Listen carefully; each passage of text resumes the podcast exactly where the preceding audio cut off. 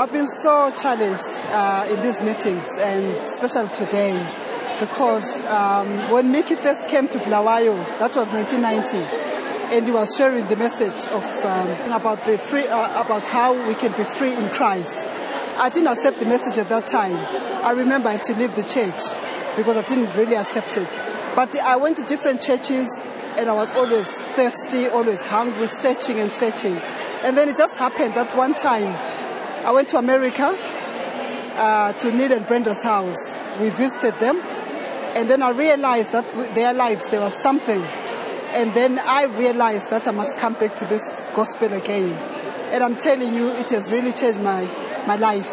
And even these meetings uh, for the past three days, I've been so challenged just to realize that we can live in freedom without living under law. Because for so many years I was under law. I'll do funny, funny things. I'll, I'll wake up in the morning, pray every day, and feel condemned if I, if I didn't do it. But I'm so thankful to the Lord that I can live in freedom. I can just live and realize that the Lord loves me the way I am.